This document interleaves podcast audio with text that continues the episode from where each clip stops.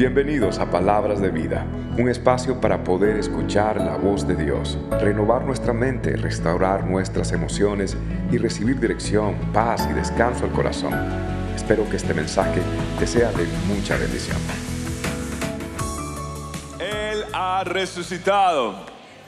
Satanás pensó que el viernes que Jesús fue crucificado, él pensó que él había ganado. Pero él no sabía que el domingo al amanecer algo iba a suceder. El viernes Jesús oraba, Pedro dormía, Judas traicionaba. Pero no saben que el domingo al amanecer algo va a suceder. Ahí está María. María lloraba. Pedro blasfemaba. Sí, Ahí estaba Pilatos. Pilato juzgaba. El concilio se juntaba para debatir, la multitud para acusar, pero no sabían que Jesús iba a hacer algo el domingo al amanecer, algo iba a suceder. Es viernes, es viernes. Y los soldados golpeaban la cara, el rostro, el cuerpo del Señor Jesucristo es viernes y le ponían una corona de espinas en su sien, unas espinas muy filosas que le herían hasta decir no más poder. Es viernes. Jesús se arrastra hasta el Gólgota, derrama su sangre por toda la vía dolorosa. Su cuerpo colapsa y cae tres veces, pero su espíritu ardía porque sabía que el domingo al amanecer algo iba a acontecer. Es viernes. Y ahí le ponen entre un criminal a su izquierda y otro criminal a su derecha, aquel que nunca había hecho mal. Es viernes. Jesús se siente abandonado por su padre, rechazado por sus amigos, rodeado de enemigos. Y por eso la tierra tembló, el cielo se oscureció, los ángeles lloraron y el Mesías entregó su espíritu en lo que parecía su último capítulo. Es viernes, pero algo va a acontecer el domingo al amanecer. Parece que las tinieblas ganaron. Parece que el mundo triunfó, que Satanás ganó. Pero el domingo al amanecer en los primeros rayos del domingo el amanecer, se escuchó un estruendo por toda la ciudad de Jerusalén y la piedra fue movida, los soldados salieron huyendo, las tinieblas fueron debatidas y terminadas para siempre, el imperio de la muerte fue terminado también. Jesucristo se levantó con poder y con gloria, ha resucitado, ha resucitado y en su resurrección está nuestra esperanza. Aleluya, aleluya ha resucitado. Y la resurrección es lo que significa para nosotros restauración. En su resurrección está nuestra restauración, nuestra restauración delante de Dios, pero también nuestra restauración como personas en todo nuestro ser. ¿Y por qué digo esto? Porque Jesús sabía que Pedro se sentía indigno de él y que Pedro no le podía dar la cara al Señor. Y por eso Jesús se encargó de decirle a un ángel para que le diera un aviso especialmente a un discípulo. Y mira lo que dice el Evangelio según San Marcos. En el capítulo 16 dice estas palabras. En el verso 6 y 7. No os asustéis. Buscáis a Jesús Nazareno, el que fue crucificado ha resucitado. No está aquí. Aleluya. Mirad el lugar de donde le pusieron. Pero, id, decida a sus discípulos, pero, pero en especial, en especial a Pedro. En este detalle hay algo maravilloso. En este detalle Jesús está haciendo una peculiaridad, un énfasis con una persona en especial. Y es que Jesús lo había tratado en especial a él. Lo había rescatado cuando se estaba hundiendo en medio de alta mar. Le había lavado sus pies. Le había invitado a ser parte de su círculo de confianza, a presenciar la transfiguración.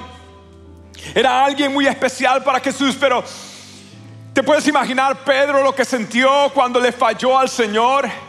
Una cosa es fallarle a un ser humano, te sientes mal, pero fallarle a Dios. Te voy a decir algo, es mejor sentir el dolor de la injusticia, de que otros te traten a ti mal, que tú sentir el dolor de la culpa de haberle fallado un Dios tan bueno como es Jesús. Y a veces nos cuesta perdonarnos más a nosotros mismos de lo que podemos perdonar a otros por lo que nos hicieron. Y nosotros mismos somos los peores jueces. Somos más duros con nosotros que con los demás. Porque tenemos un grado de perfeccionismo. Y cuando nosotros mismos fallamos nos sentimos tan indignos y tan alejados de Dios que, que no podemos sobreponernos a ese cáncer que nos carcome, a esa asfixia que nos ahoga. Porque no podemos escapar, no podemos ignorar el hecho de haberle fallado a nuestro buen y amado Salvador. Pero sabes, más grande que tu culpa es la gracia de Dios. Y Jesús hace algo tan especial para Pedro. Jesús prepara una escena muy especial y el capítulo 21 de Juan lo narra de esta manera. Lea conmigo, dice, cuando ya había amanecido, a Jesús le encanta los amaneceres se presentó Jesús en la playa, mas los discípulos no sabían que era Jesús. Y les dijo, hijitos, ¿tenéis algo de comer? Le respondieron, no. Él les dijo, echad la red a la derecha de la barca y hallaréis. Entonces la echaron y ya no la podían sacar de la gran cantidad de peces. Entonces, aquel discípulo a quien Jesús amaba, este es Juan, dijo a Pedro, es el Señor. Simón Pedro, cuando yo que era el Señor, se ceñó la ropa porque se había despojado de ella y se echó al mar. Y al descender a tierra, vinieron y vieron brasas puestas y un pez encima de ellas y pan. Le dijo Jesús, le recriminó, le reclamó, le dijo, venid y comed. Y ninguno, ninguno de los discípulos se atrevía a preguntarle algo. ¿O tú quién eres? Sabiendo que era el Señor. Vaya silencio. Vaya momento tenso. Vaya momento donde nadie se atrevía a hablar, pero en especial Pedro. Yo creo que Pedro no podía ni levantar la cara de vergüenza. Y sabes, esto era necesario para una persona como Pedro porque Pedro era muy hablantín, Pedro era muy hiperactivo, Pedro hablaba antes de pensar, hería sin querer y causaba más problemas queriendo solucionar las cosas.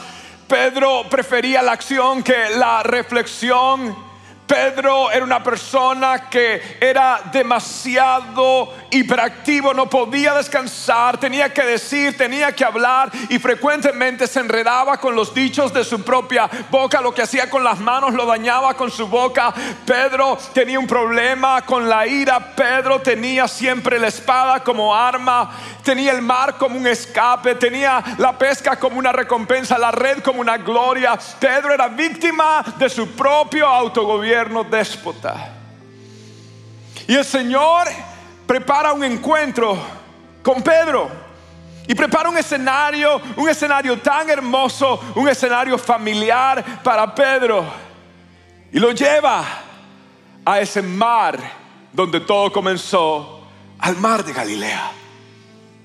En un amanecer mientras despuntaba el sol, los rayos empezaban a divisarse en la playa y en el oleaje del mar el Señor lleva a Pedro al lugar donde tuvo encuentro. Ahora iba a tener un reencuentro. Y muchas veces para volver a aquello que sentíamos tenemos que volver al lugar donde lo encontramos. Y Jesús intencionalmente le dice, Pedro, Pedro, tú me fallaste en Hexemaní, yo te voy a restaurar en Galilea. Me fallaste allá en la montaña, yo te voy a llevar junto a aguas de reposo te voy a llevar a mi lugar favorito, al lugar donde te saqué cuando estabas hundiéndote, te voy a llevar a mi mar de Galilea. Te voy a llevar ahí. No solamente eso, sino que le da la instrucción y le dice, tira, tira, tira la red hacia la derecha. Te voy a decir algo, no esperes que Dios te dé una segunda instrucción hasta que no hayas obedecido la primera instrucción. Él quiere obediencia. Obediencia. Cuando lo hicieron, pescaron 153 peces, increíble. Dice la Biblia que luego llegan y encuentran, ¿qué encuentran? Una fogata.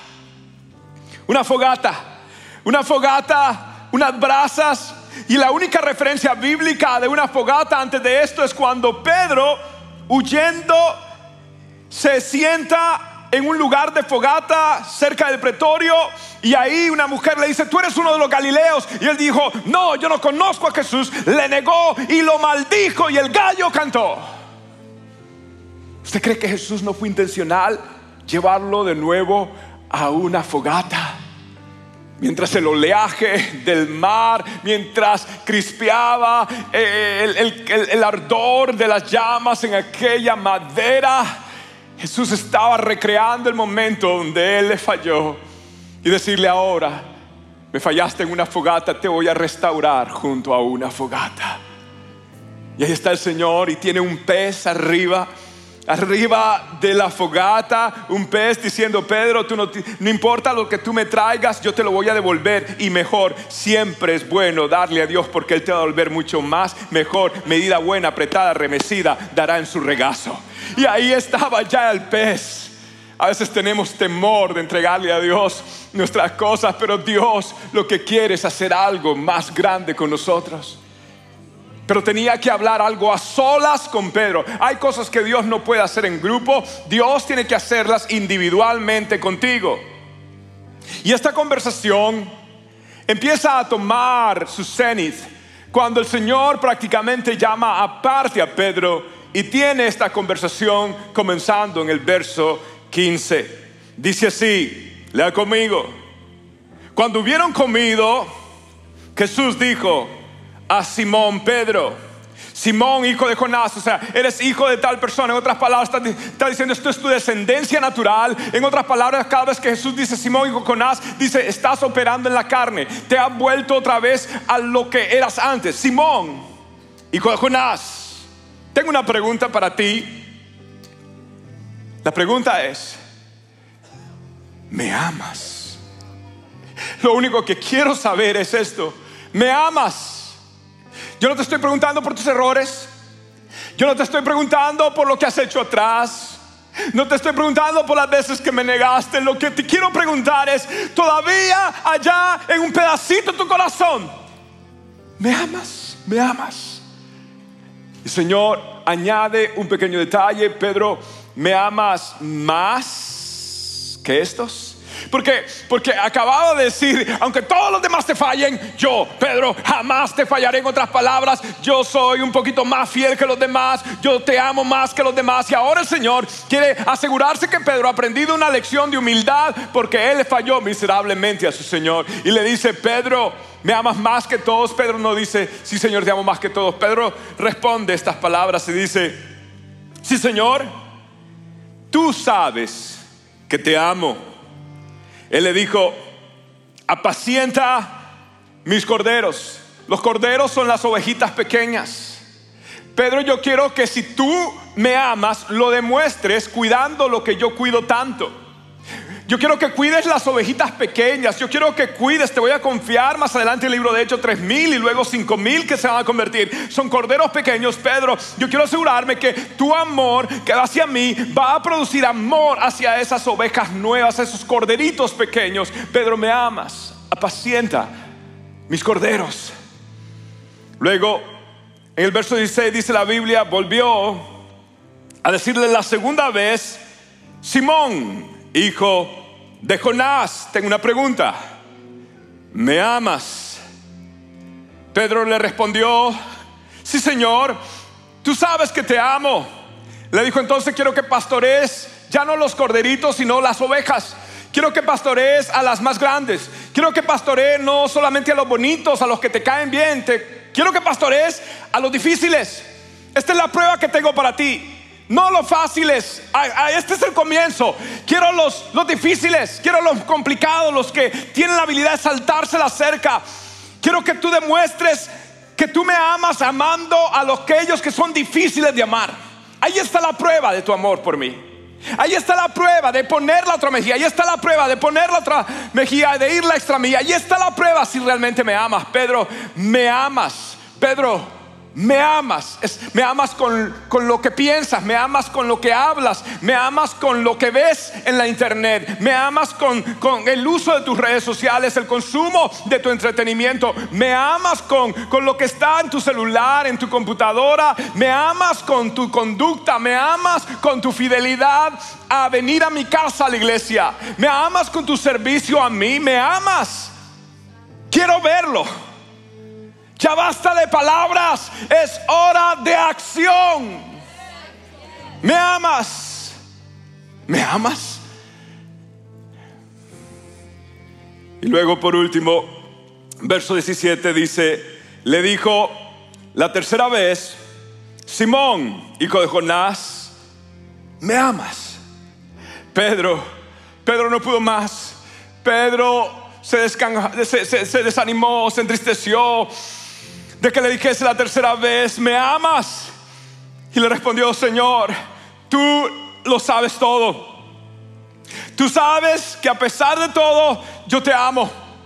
Tú sabes que a pesar de que la regué, la embarré, te fallé, te traicioné, tú sabes que a pesar de todos mis errores, en mi corazón queda algo de amor por ti, Señor. Tú sabes todo. Te amo, pero soy imperfecto. Te amo, pero soy débil. Te amo, pero no sé cómo superar este problema. Te amo, aunque todavía estoy atado a ciertas situaciones. Te amo. No sé cómo, no sé, Señor, pero yo sigo amándote. En mi corazón hay algo por ti. Yo no soy feliz fuera de ti. No, no me siento bien fuera de ti. A pesar de que te fallo, Señor, tú sabes todo, todo lo que he hecho. Tú sabes que, que he cometido errores, pero, pero yo te sigo amando, Señor. Pedro expresó con gran humildad y el Señor le pregunta tres veces porque tres veces le había fallado y él necesitaba ya no escuchar el canto de un gallo, sino la voz de su maestro diciendo, te amo en cada uno de tus errores, te amo en cada uno de tus pecados, te amo en cada uno de las cosas que tú has fracasado, en cada uno de tus fracasos. Te amé y te sigo amando, Pedro. Pedro, eres restaurado, eres perdonado, Pedro, y ahora quiero que apaciente mis ovejas, Pedro, quiero que ames lo que yo amo. Lo más importante en el servicio a Dios no son los conocimientos, es tener un corazón para Jesús. Y lo único que Jesús quiere es, me amas, me amas, me amas. Y sabe que Pedro fue un hombre que fue cambiado, fue tan transformado, que según la tradición, él murió también crucificado. Y como no se sentía digno de morir, como su Señor pidió que le dieran vuelta a su cruz y murió crucificado boca abajo. Yo imagino que ya anciano Pedro pensó en esa escena del mar de Galilea y ahora decía, Señor, te amo y te di mi vida y aquí está mi vida y una ofrenda para ti, Señor. Lo que me queda de vida, la viviré para ti, Señor. Yo creo que muchos hoy, muchos de nosotros somos Pedro. Le hemos fallado al Señor en sin número de veces. Le hemos fallado al Señor, no hemos fallado nosotros mismos, le hemos fallado a nuestros seres amados. Le hemos fallado al Señor y lo que hoy el Señor espera es ven, ven, y lo que hoy quiero hacer es, yo quiero hacer un llamado. Es más, le voy a invitar que todos ustedes se pongan de pie en este momento, los que están acá, los que están viéndonos, quiero que prestes atención a esto. Y quiero preguntarte esto, ¿eres tú Pedro? ¿Eres tú Pedro? ¿Eres tú el que le ha fallado al Señor? ¿Eres tú el que quiere decir, quiero conocer al Señor? Quiero, quiero, quiero depositar como dice el libro de Hechos capítulo 23, verso 6, he puesto mi esperanza en la resurrección, he puesto mi esperanza en la resurrección, no en mí, he puesto la esperanza en la resurrección. Quiere decir que la tumba no, no ha terminado todo, que el funeral no es el final, que la muerte no es el destino, es el medio. Quiere decir que todo lo que está muerto puede volver a la vida. Quiere decir que la tumba está vacía para que mi vida no lo esté. Quiere decir que puedo llegar a los brazos de Jesús porque Jesús murió de la misma manera que vivió con los brazos abiertos para decirme, ven. Y aunque me haya fallado, yo te perdono, pero tienes que reconocerlo, Pedro. Y yo quiero orar y si en este momento tú dices, pastor, yo soy Pedro, mira, ven acá, ven en este momento al altar, corre, corre, yo quiero que tú salgas de tu asiento y vengas acá y diga, pastor, a mí no me da pena, a mí no me da pena, yo necesito, Dios me habló hoy y yo quiero pasar acá, ven, ven, por todo el auditorio empieza a venir un aplauso este valiente, hay otros más, hay otros más, ven acá, ven acá, ven acá y diga, yo soy Pedro, yo soy Pedro, yo, yo soy Pedro, yo soy una pedrita, pastor, yo, yo le he fallado al Señor, eh, no es hora de estar viendo la es hora de estar examinando su corazón y decir, ¿será que yo tengo que pasar? ¿Será que el Señor quiere hablarme a mí? Qué bueno, qué bueno, sigan viniendo, sigan viniendo. Y esta noche es una noche diferente, esta noche es una noche de cambio, esta noche es una noche donde vamos a salir a novedad de vida. Sigan pasando, sigan pasando. Maybe you are a young person and you're here tonight and you recognize that you are Peter and you feel God, but I want you to know that there's more forgiveness in Jesus. That sin in your life and you can come forward. We're going to pray for you. You will be restored. You will be saved. You will be made whole tonight. So come forward. It's not about the faith of your mom, the faith of your dad. Maybe you should tell mom and dad, Dad, mom, can I pass? Can I go forward? And you should come with dad. You should come with mom. Quizás niños tienen que venir con su papá, con su mamá y decir, yo necesito ayuda, necesito oración. Más personas, más personas siga viniendo. Gloria a Jesús.